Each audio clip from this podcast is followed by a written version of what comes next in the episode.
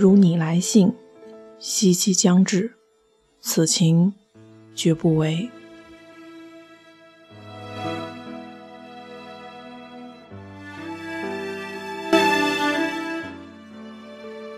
马尔克斯写过一个没有人给他写信的上校。他生活的最大动力就是每周五去码头边守候游船。十五年里换了七届政府，年迈的上校依然在等待。这是魔幻主义文字大师马尔克斯写过的最不魔幻的故事。如今，少有人等一封信了。写一封信，甚至读一封信，人们对于用书信承载情感的方式日益生疏，成了当代最为现实主义的百年孤独。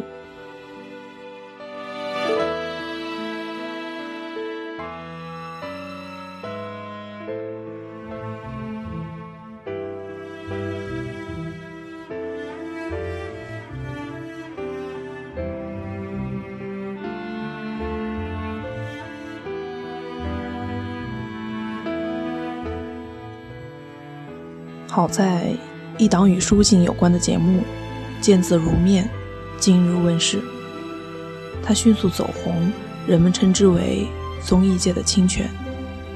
它让一封封书信成为满载过去的纸雀，飞向了摄影棚里。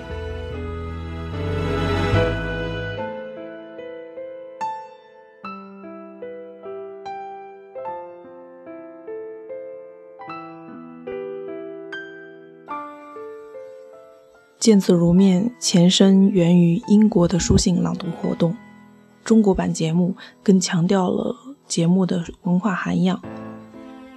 节目组从全国各大图书馆、博物馆、民间收藏家手中初选出千余封信件，精选再精炼，最后仅余下百封。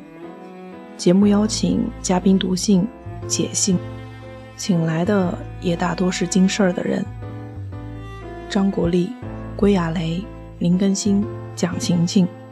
按常规节目里的市场逻辑，老中青演员的一档节目，至少也得是花样爷爷奶奶、户外旅行综艺之类。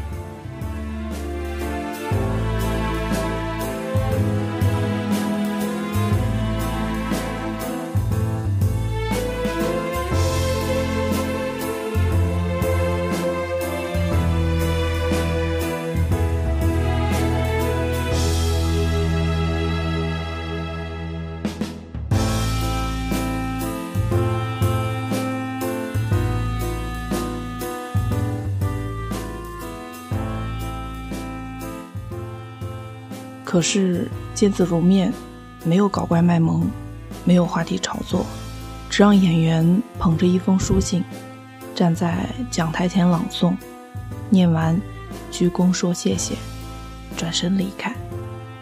下一位演员又带着另一封信，款款而来，一张立台，一位嘉宾，几百听众，仅仅只用书信交流。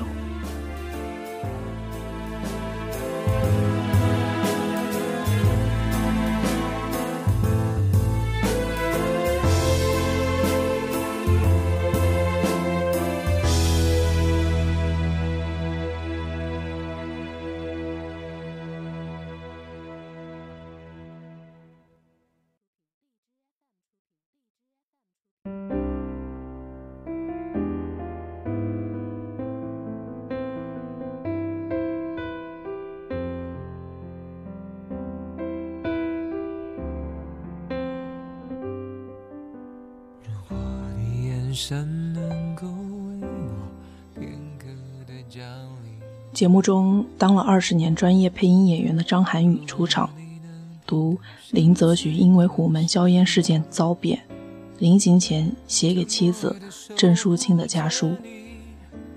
沧桑浑厚的声音，读出了林则徐对妻子的深情厚谊。张国立朗诵唐代韩愈的《告鳄鱼文，语气则轻松诙谐，举重若轻，但又带着一种自信。正是韩愈自己诗里的“知汝归来应有意，好收五谷长江边”的决绝。王耀庆和张国立读曹禺和黄永玉的往来信，尽显大师的心胸平缓处不疾不徐，激动处铿锵有力。何冰读了一封父亲给儿子的信，听完让人眼眶湿润。信中透露着为人父母的艰辛，其中最为精彩的，无疑是归亚蕾的朗读。他读的是蔡琴在杨德昌死后写的一封公开信，其中一句尤为动人：“杨德昌，你怎么可以？”就这样走了呢？节目的嘉宾说：“一个人如果一辈子没有人对你说过这句话，那是遗憾的，因为这句话比任何情话都要有分量。”而郭亚雷老师读蔡琴的信时，有着克制的悲戚，动情处甚至紧紧的抓住了自己的手臂。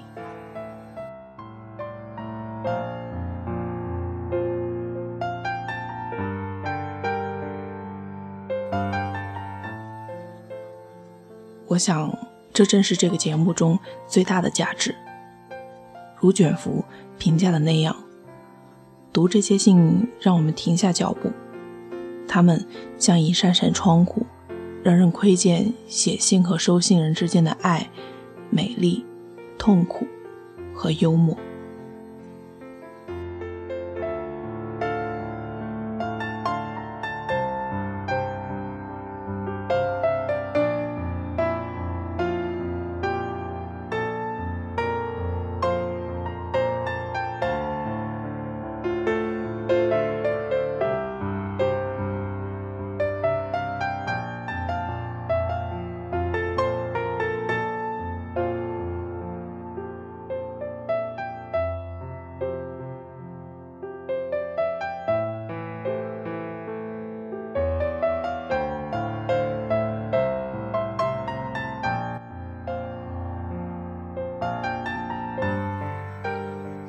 那个见字如面的时代，真好呀！见字如面也有未尽之意。茫茫人海，有人从远方寄来的书信，此生渺渺，是何等荣幸，便不应相负。如你来信，夕期将至，此情绝不违。